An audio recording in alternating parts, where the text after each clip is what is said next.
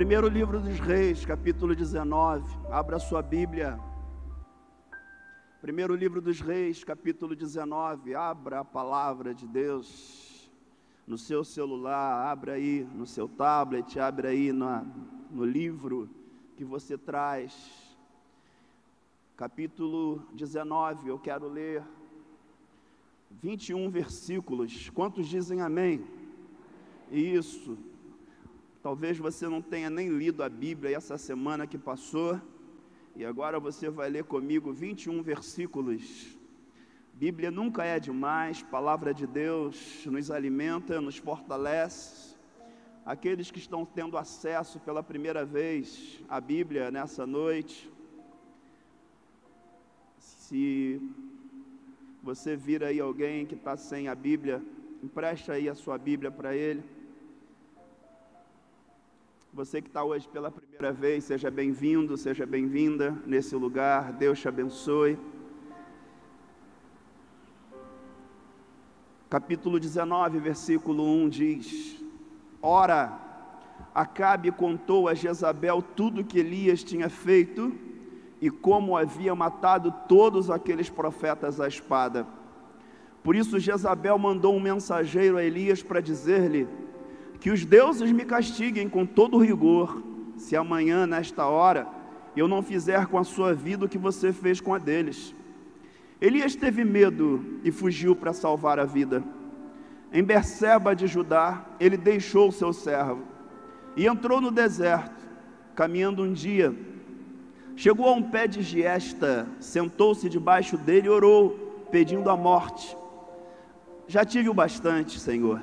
Tira minha vida não sou melhor do que os meus antepassados. Depois se deitou debaixo da árvore e dormiu. De repente, um anjo tocou nele e disse: Levante-se e coma. Elias olhou ao redor e ali, junto à sua cabeça, havia um pão assado sobre brasas quentes e um jarro de água. Ele comeu, bebeu e deitou-se de novo. O anjo do Senhor voltou, tocou nele e disse: Levante-se e coma, pois a sua viagem será muito longa. Então ele se levantou e comeu e bebeu, e fortalecido com aquela comida, viajou 40 dias e 40 noites, até chegar a Horebe, o monte de Deus. Ali entrou numa caverna e passou a noite. O Senhor aparece a Elias, e a, e a palavra do Senhor veio a ele: O que você está fazendo aqui, Elias? Ele respondeu: tenho sido muito zeloso pelo Senhor, o Deus dos exércitos. Os israelitas rejeitaram a tua aliança, quebraram os teus altares e mataram os teus profetas à espada. Sou o único que sobrou e agora também estão procurando matar-me.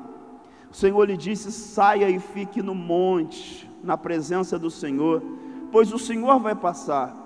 Então veio um vento fortíssimo que separou os montes e esmigalhou as rochas diante do Senhor, mas o Senhor não estava no vento. Depois do vento houve um terremoto, mas o Senhor não estava no terremoto. Depois do terremoto houve um fogo, mas o Senhor não estava nele. E depois do fogo houve um murmúrio de uma brisa suave, um cicio suave. Quando Elias ouviu, puxou a capa para cobrir o rosto, saiu e ficou à entrada da caverna. E uma voz lhe perguntou: O que você está fazendo aqui, Elias? Ele respondeu: Tenho sido muito zeloso pelo Senhor, o Deus dos exércitos. Os israelitas rejeitaram a tua aliança, quebraram os teus altares e mataram os teus profetas à espada. Sou o único que sobrou e agora também estão procurando matar-me. O Senhor lhe disse: Volte pelo caminho por onde veio e vá para o deserto de Damasco. Chegando lá, unja Azael, rei da Síria. Unja também Jeú, filho de Ninsi, como rei de Israel. E unja Eliseu, filho de Safate, de Abel, Meolá, para suceder a você como profeta. Jeú matará todo aquele que escapar da espada de Azael, e Eliseu matará todo aquele que escapar da espada de Jeú. No entanto, fiz sobrar sete mil em Israel, todos aqueles cujos joelhos não se inclinaram, não se dobraram, diante de Baal e todos aqueles cujas bocas não o beijaram.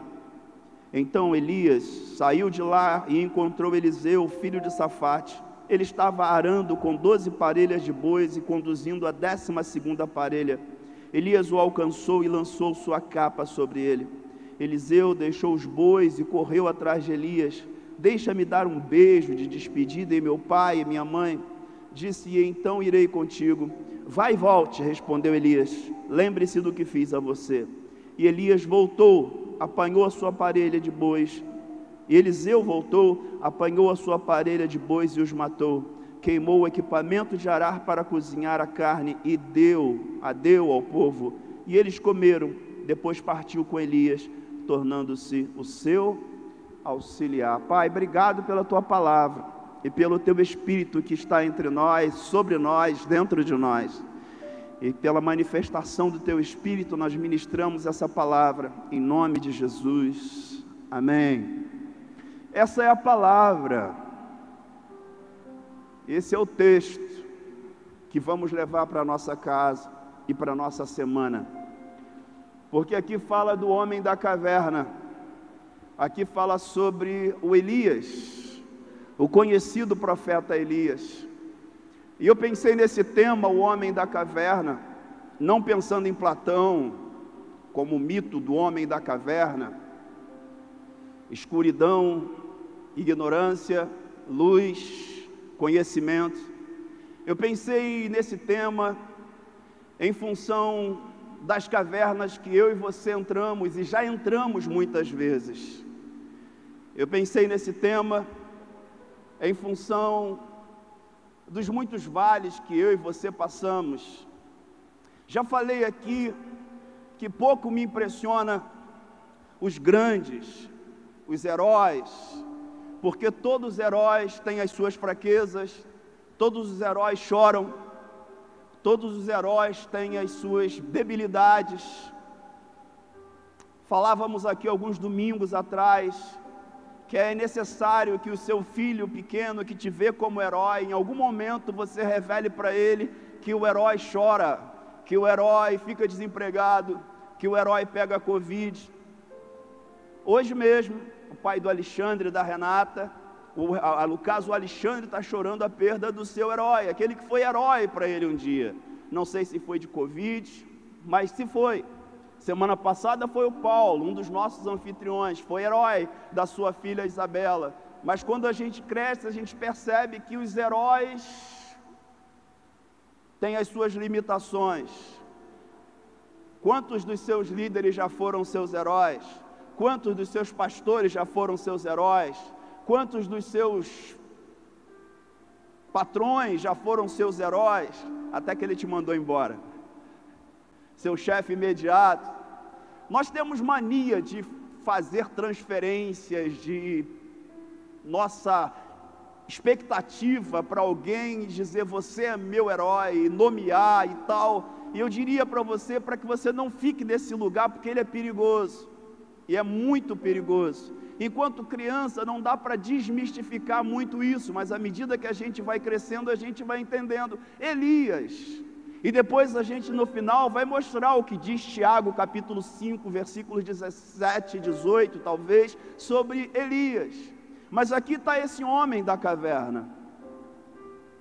Aqui está esse homem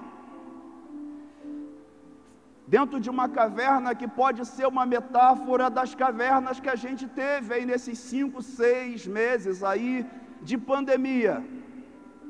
Esses lugares que a gente não queria estar esses lugares que nós ficamos, mas não queríamos ficar. Eu diria que para alguns, eu me arrisco a dizer que hoje estar aqui para alguns é um lugar que você não gostaria de estar. Você veio porque alguém te convidou, você estava devendo uma visita aqui hoje, mas não gostaria de estar aqui. Você gostaria de estar num outro lugar teu plano era outro, mas você está aqui pagando uma dívida de um compromisso que você assumiu de estar numa igreja e depois essa pessoa vai ah, na sua igreja ou vai no seu lugar onde você busca então a sua aproximação de Deus, enfim. Talvez eu esteja sendo profeta, ninguém me falou sobre isso aqui hoje, mas é possível que esse seja um lugar indesejado para você.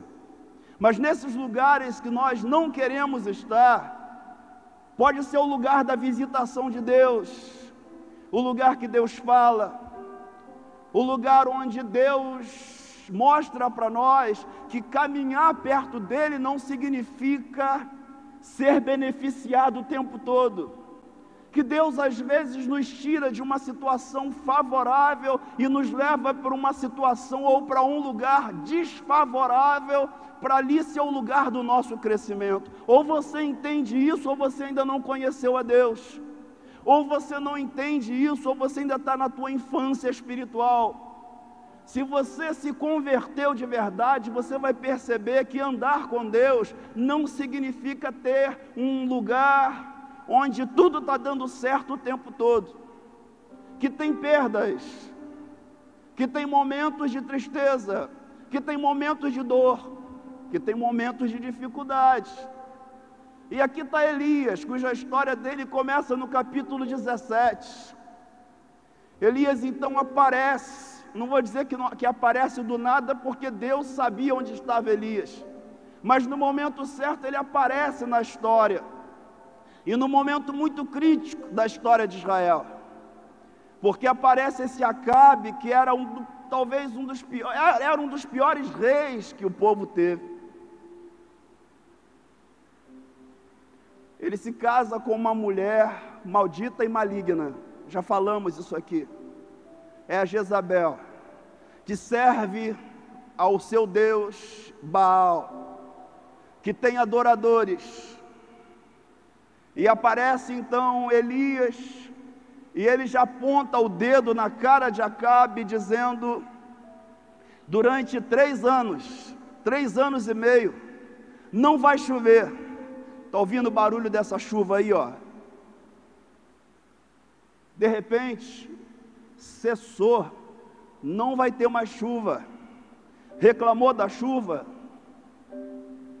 durante três anos e meio não iria chover, segundo a minha palavra, disse Elias. Elias sai de cena, não é o profeta que aparece e de repente fica de um lado para o outro, não, ele vai para um lugar específico, vai para o Oriente, vai lá para o ribeiro de, de, de Querite. Eu já dei ordem aos corvos para que te sustentem. E ele fica ali durante um período. No tempo de Deus, vem o sustento, tem água para beber. No tempo de Deus, tem corvos que de uma forma milagrosa vem e traz comida para ele. Mas tem um momento que no lugar de Deus, que Deus mandou, também vem a escassez, acaba. E pode ser o fim de um ciclo. Para Elias era, para outros pode não ser é para suportar aquele tempo ali, mas ele entende que é o fim de um ciclo e vai viver um outro milagre, porque em que outro lugar você ouve falar de corvos que vão sustentar alguém, se não nesse texto aqui de 1, Corim, de, de 1 Reis capítulo 17? Que outro lugar você vai ouvir falar sobre isso?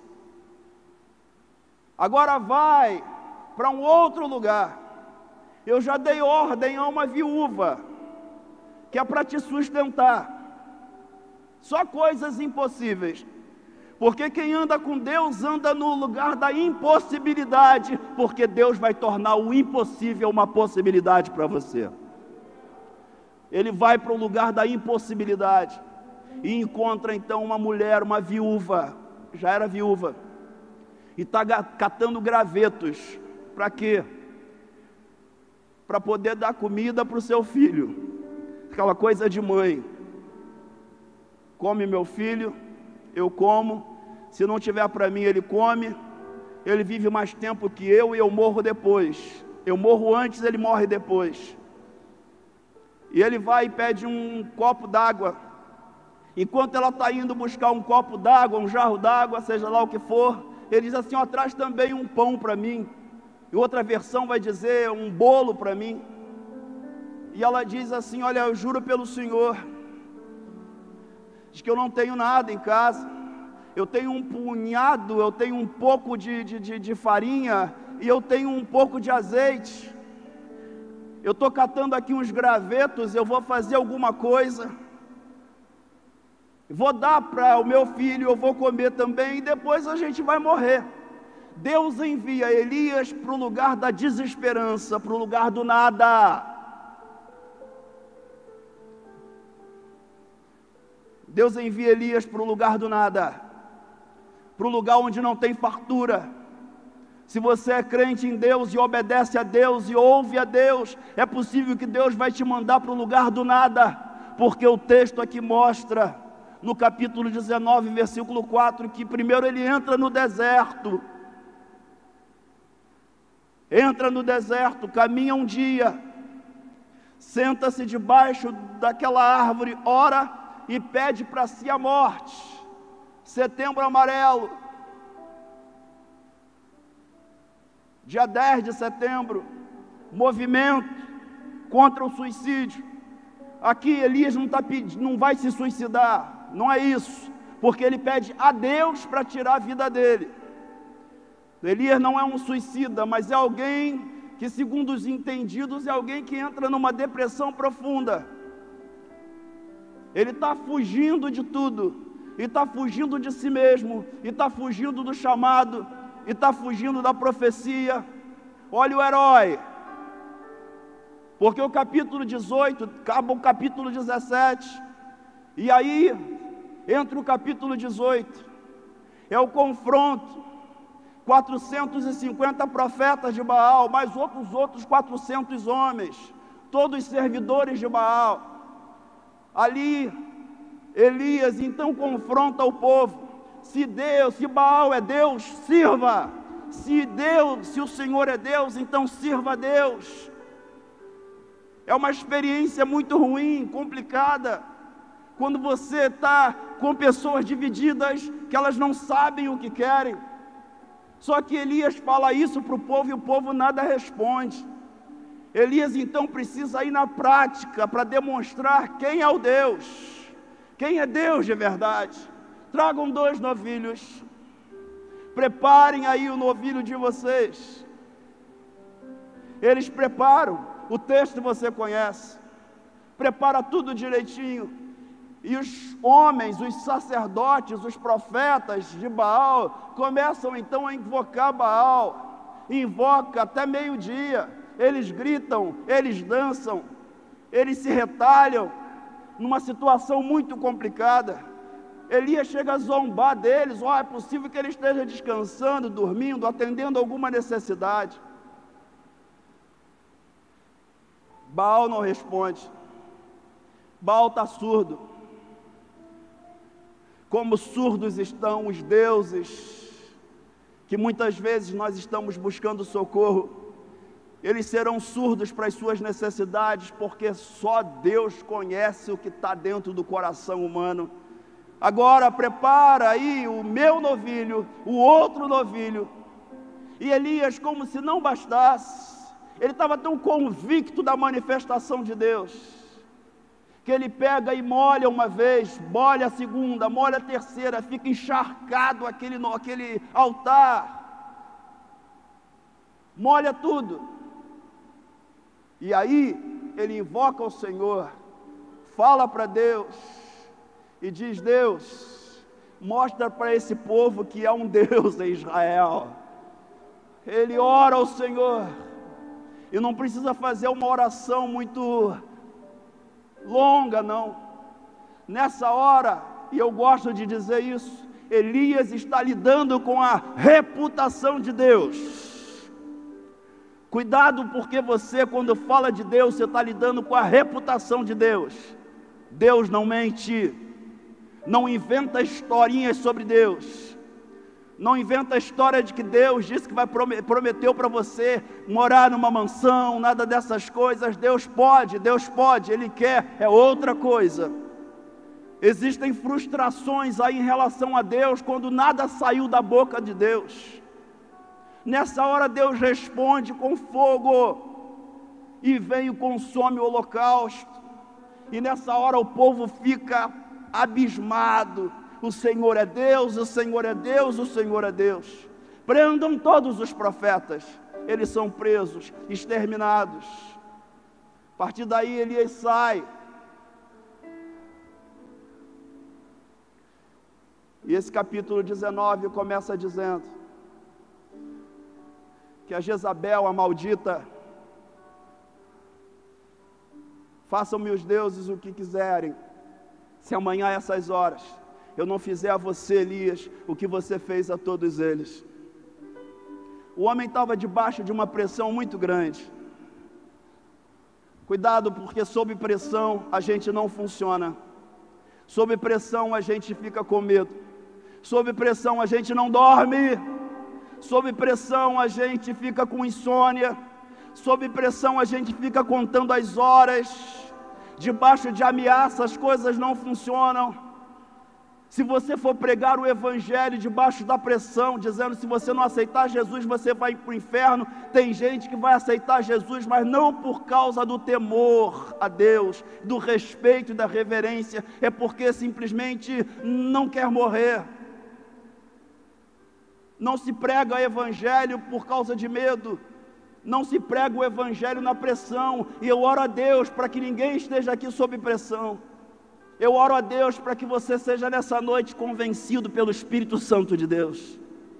Oro a Deus para que, sob pressão, você não peça nem a Deus a morte, porque se está vivo é porque tem projeto de Deus para a tua vida ainda.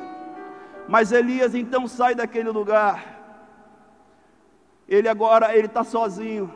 Ele é um profeta solitário até está com um servo dele, mas ele deixa o servo em um determinado momento. E ele então caminha um dia, fica debaixo de um pé, uma árvore, está cansado, está sob pressão, dorme, é acordado por um anjo, e a pergunta é: o que, que você está fazendo aqui, Elias?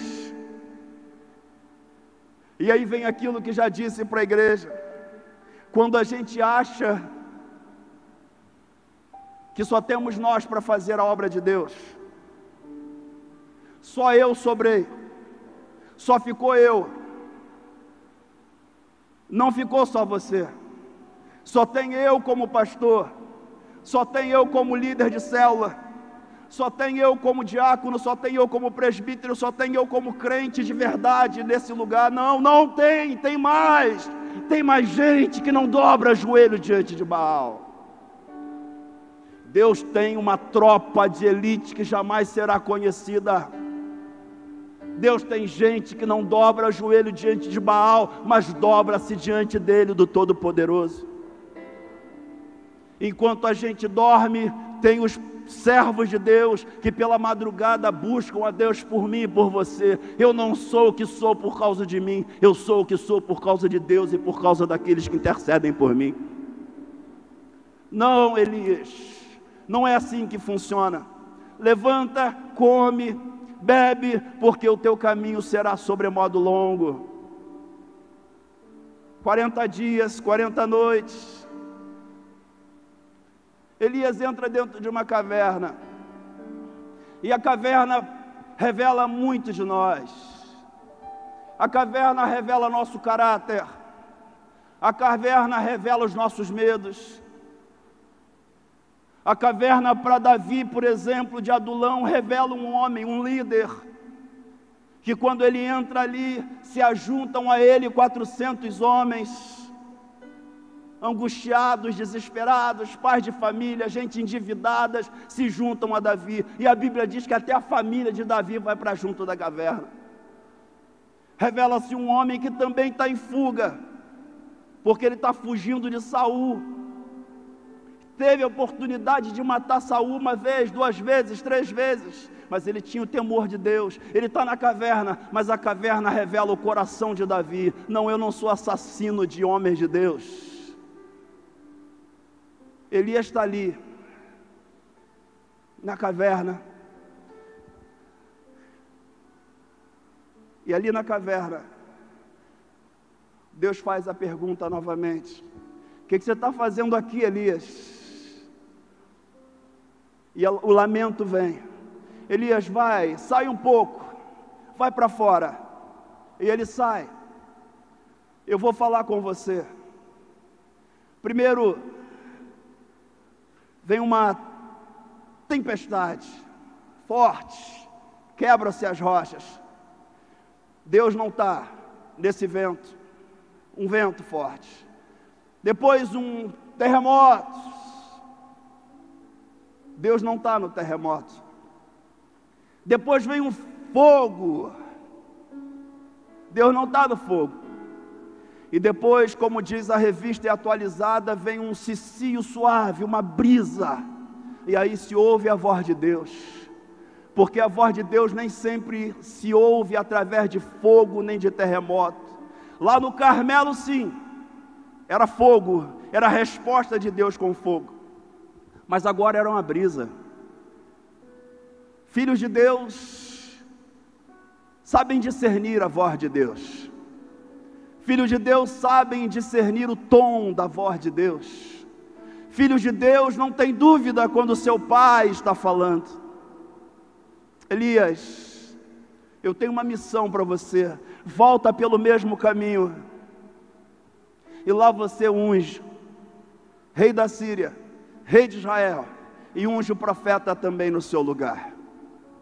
O que parecia para Elias o fim, era apenas metade do caminho ele ouve a Deus, obedece a Deus, e a partir daí, ele começa a perceber que quando parece que está chegando no final, é apenas metade do caminho.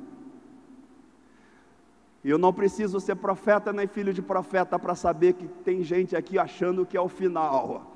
Mas eu diria para você que é apenas uma pausa porque tem um anjo tocando em você hoje aí, ó.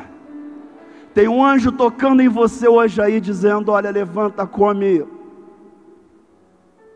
porque teu caminho será sobre modo longo.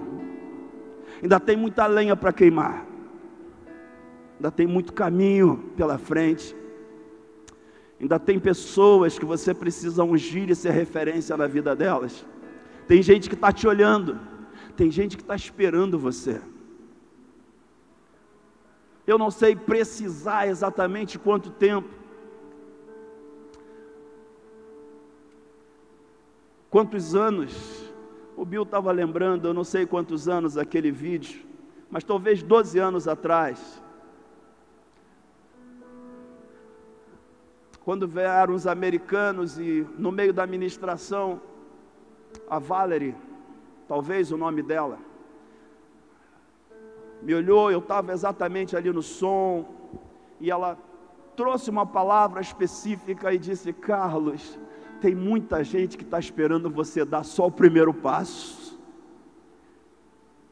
E eu quero dizer que naquele, naquele tempo era o tempo da negligência, da letargia, do sono, da falta de vontade, da, sabe?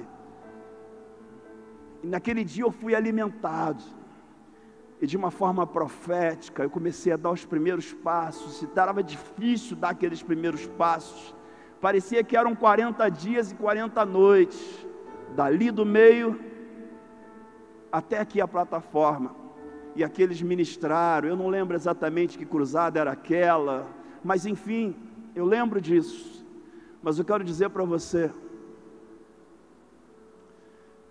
que assim como eu tive coragem de dar o primeiro passo, para perceber que não era o fim, era apenas o recomeço ou metade do caminho, entenda como quiser. Nessa noite, tem anjo tocando em você e dizendo: Ó, não é hora de parar, não, não é hora de parar, é tempo de se levantar, é comer. Olha a humanidade aí, ó, Deus percebendo. Comer, se alimentar porque vai caminhar muito. Não tem jatinho, não tem aeroporto, não tem BRT, é caminhada.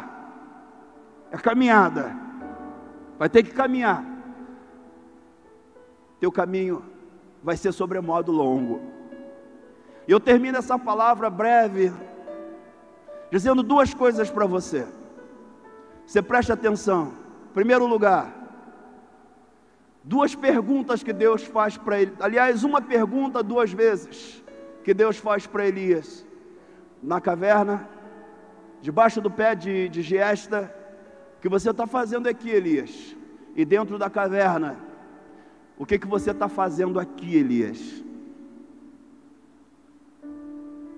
Me chama a atenção que esse Deus está do lado de fora e diz: O que, que você faz aqui, Elias? E esse Deus está dentro da caverna e faz a mesma pergunta: O que, que você está fazendo aqui, Elias? O que mostra que Deus está fora, mas Deus também está dentro das nossas cavernas. Presente, dentro ou fora, Ele está comigo e Ele está com você também. Não há caverna que Deus não esteja. Ele não habita em cavernas, mas se eu entro na caverna, pelas circunstâncias, Ele vai me achar lá também. Para onde fugirei da tua presença? Salmo 139.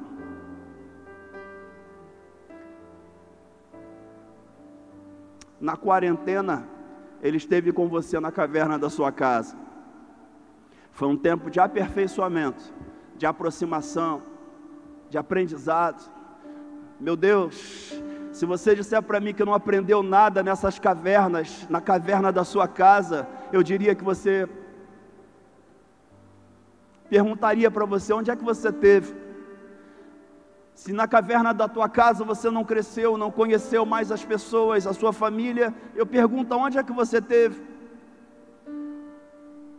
Se você que está aí na tua casa e não pode estar tá aqui, se você não aprendeu ou não está aprendendo alguma coisa, não está crescendo, eu pergunto: o que você está fazendo aí? É para crescer, é para aprender alguma coisa não é apenas para engordar, como muitos de nós engordamos, não, é para aprender alguma coisa. Mas a segunda e última coisa, que eu termino essa palavra, é lembrando de Tiago capítulo 5, versículos 17 e 18, que diz: Elias era homem igual a nós, era humano igual a nós, mas orou fervorosamente e durante três anos e meio não houve chuva. E orou com insistência novamente. E a chuva caiu. Caiu. Porque Deus manda ele até Acabe e avisa para Acabe, ó, vai chover. Vai chover. Corre porque vai chover. Ele manda que um servo então vá e olhe e o servo, não estou vendo nada não. Olha de novo, não estou vendo nada. Olha, ah, tem uma nuvenzinha pequenininha do tamanho da mão de um homem. O que é hoje pequeno, o que parece que não vai acontecer, o tempo da escassez, da secura, vai passar, porque vai vir uma tempestade de Deus, de bênção sobre a tua vida, de milagre, de cura, de restauração e o que estava perdido dentro da sua própria casa vai ser achado para a glória de Deus. Você vai ouvir a voz de Deus novamente, porque tem gente na secura de ouvir a voz de Deus, gente que já não ouve mais a voz de Deus. Numa das pregações que fizemos aqui no domingo de manhã, nós falávamos, cuidado, porque tem gente dizendo que Deus falou, mas Deus não falou coisas, coisíssima nenhuma. Porque na ida para o exílio da Babilônia, vai também os falsos, os falsos profetas, os adivinhos, e eles estão dizendo: olha, ouçam, ouça, não obedeçam a Nabucodonosor, não obedeçam, não obedeçam. E Deus dizendo assim: não obedeçam sim. É para vocês orar, inclusive, pela paz da cidade, porque na sua paz vós tereis paz. É isso que eu estou dizendo não é falar o que eu acho, mas a revelação de Deus. Elias andou pela revelação de Deus, pelo entendimento de Deus. Era o homem dos montes Carmelos da vida, mas era o homem que entra no deserto, que entra na caverna, mas você pode entrar em qualquer caverna que a vida te levar, mas Deus vai falar com você lá, e lá não é o teu fim, pode ser o recomeço de uma nova história, de um novo tempo, de um novo ciclo que está começando. Não despreze o tempo das cavernas. A caverna nos faz pessoas melhores, homens melhores, mulheres melhores, pais melhores, filhos melhores. Não se engane, achando que andar com Deus é céu de brigadeiro e mar de almirantes o tempo todo, porque os verdadeiros homens e mulheres de Deus são forjados também nas cavernas da vida. Ou você entende isso, ou você, como diz Paulo lá em Gálatas, está ouvindo um outro evangelho o evangelho que só fala de prosperidade, o evangelho que só fala de coisa boa, o evangelho que só fala de coisas maravilhosas que vão acontecer. Mas profetas de Deus, homens e mulheres de Deus são forjados também nas cavernas. Passam as escassez, mas eles não apenas sobrevivem. Me vem à mente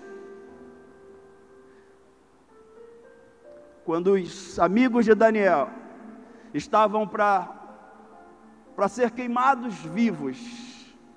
Sadraque, Mesaque e Abidnego. Eles não tinham nenhuma garantia, isso me chama a atenção, de que Deus iria livrá-los. Mas eles não se dobraram diante do Deus que reinava naquele lugar. Não se dobraram.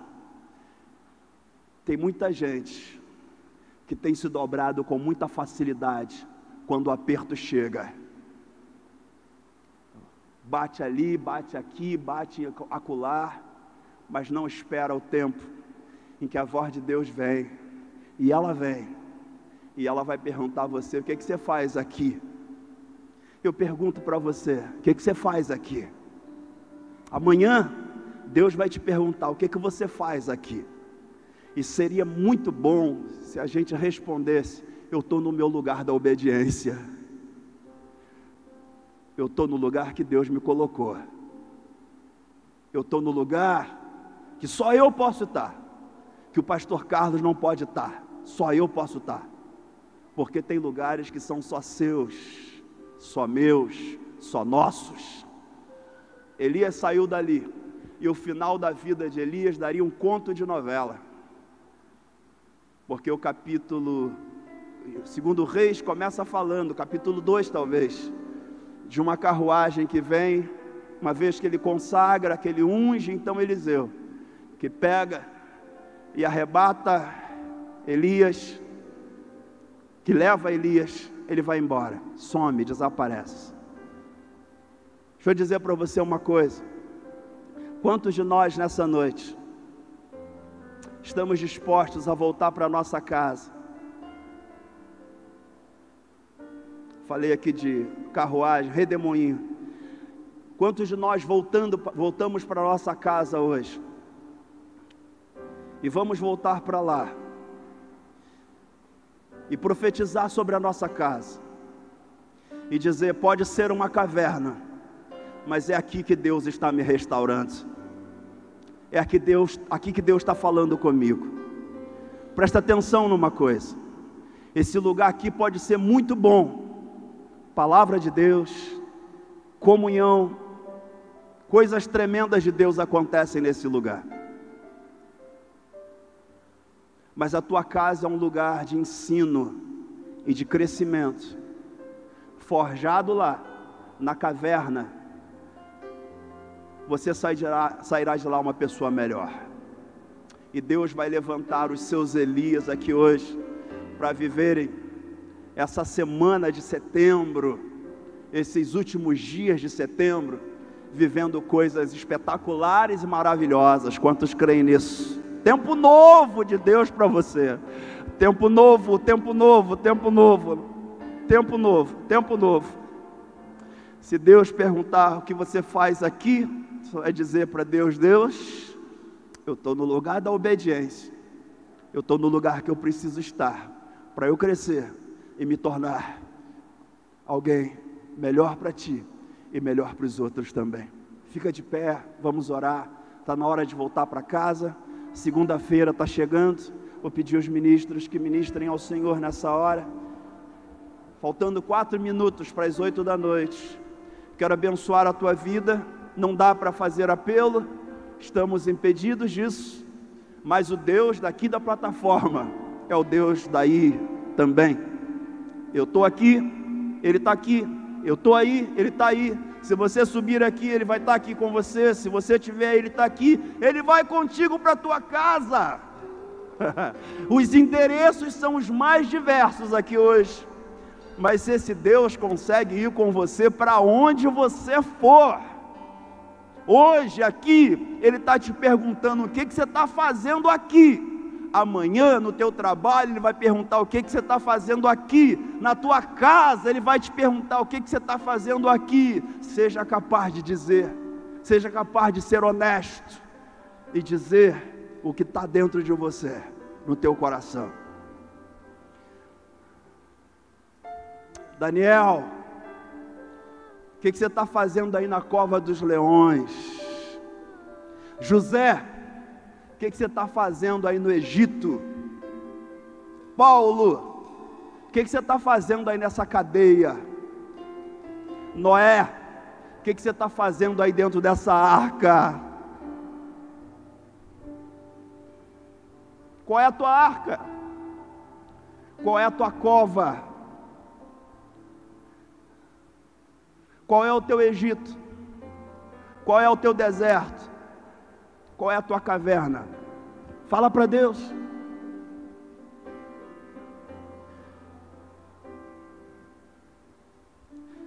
Se está na cova, leões tentando pegar você,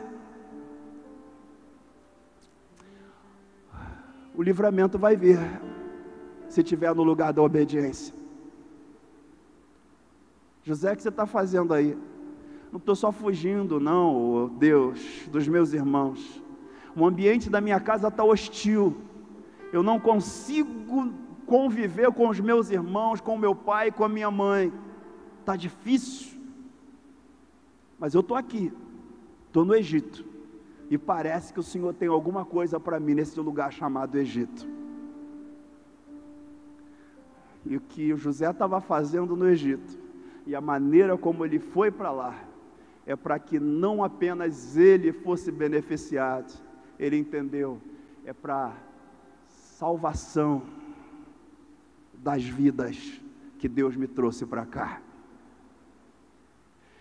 Deus está com você no Egito. Deus está com você no desemprego. Deus está com você na falta de grana. Deus está com você nos teus negócios que por conta da pandemia fracassaram ou parece que fracassaram, mas o restaurador fiel vai te recompensar novamente. Ah, eu creio nisso. Eu creio nisso. Palavra de quem já viu milagres acontecer na minha vida. Tá ruim, tá mal. Tem gente que não tem vontade de voltar para casa Tem gente que gostaria que esse culto fosse uma vigília. Só para ficar aqui. O lugar insuportável aqui hoje, para muitos, já não é mais insuportável, porque Deus já te restaurou agora no final desse culto. E agora você está melhor, está entendendo as coisas.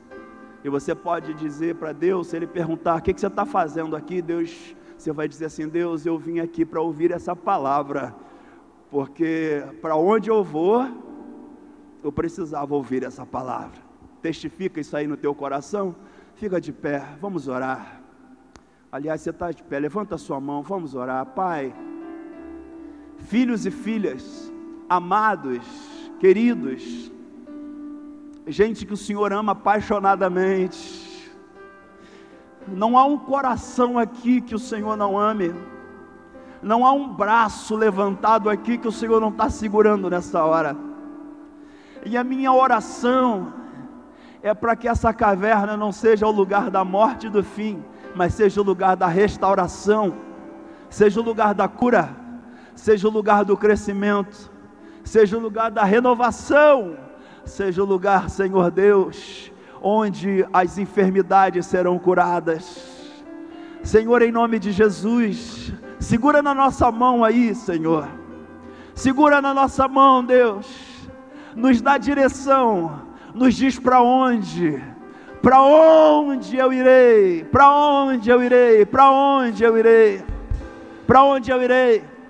Para onde eu irei? Senhor, nos orienta aí, nos mostra, nos dirige.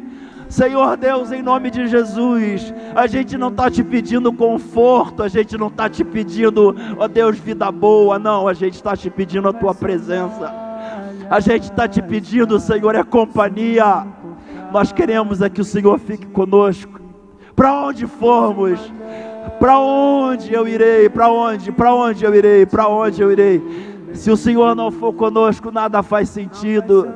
Ó oh Deus, ó oh Deus, restaura nessa noite, cura nessa noite, traz a, a manifestação da tua presença.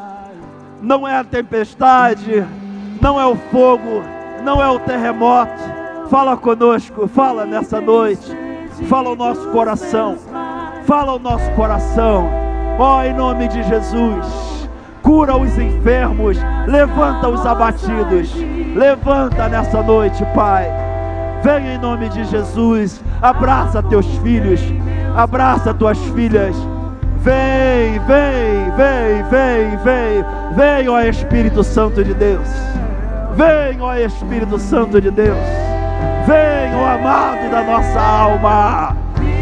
Em nome de Jesus. Em nome de Jesus. Levanta os abatidos nessa noite. Em nome de Jesus. Profetiza. Profetiza. Profetiza sobre a tua vida. Profetiza sobre a tua família. Profetiza. Profetiza. Em nome de Jesus. Em nome de Jesus. Em nome de Jesus.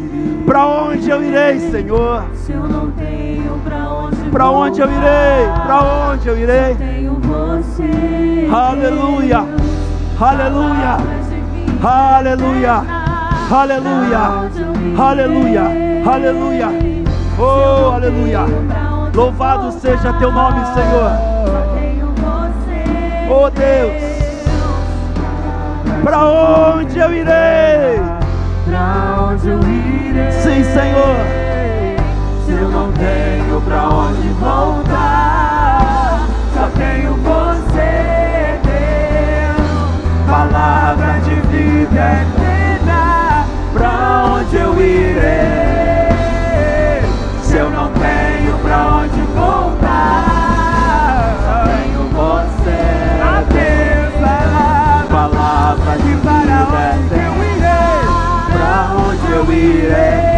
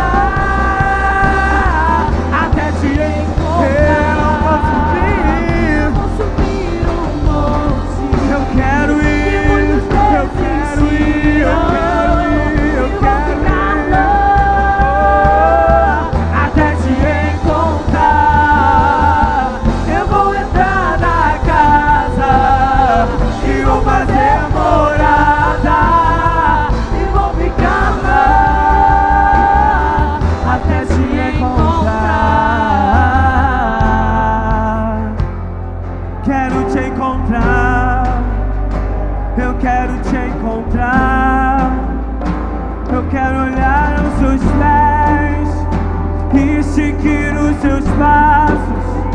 E seguir os seus passos.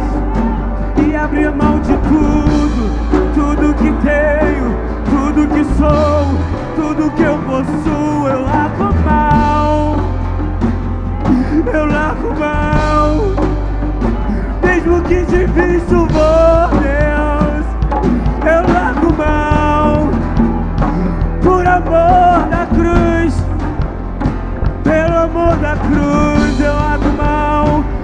meus amigos, da minha família,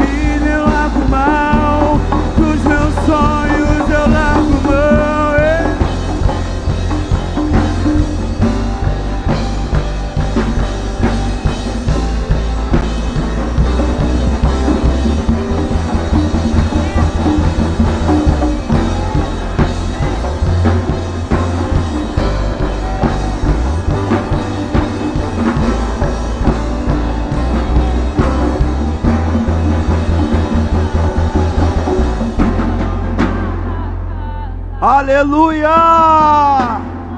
Aplauda o Senhor. Esse é o tempo. Elias, que a unção de Elias esteja sobre a tua vida. Esse é o nosso Deus. É a inauguração de um novo tempo. Oh! O Deus que responde por fogo, o Deus que também fala numa brisa suave. Esse é o nosso Deus. Esse é o nosso Deus. Esse é o nosso Deus. Não há outro Deus. Não há outro Deus. Não há outro Senhor. Não há outro. Não há outro, não há outro, não há outro. Esse é o Deus que responde por fogo. Esse é o Deus que fala numa brisa suave. Esse é o Deus de Elias. Esse é o Deus de Daniel. Esse é o Deus de José, de Moisés. Esse é o nosso Deus. Ele está contigo. Ele está contigo. Aleluia. Palavra de vida. Para onde eu irei?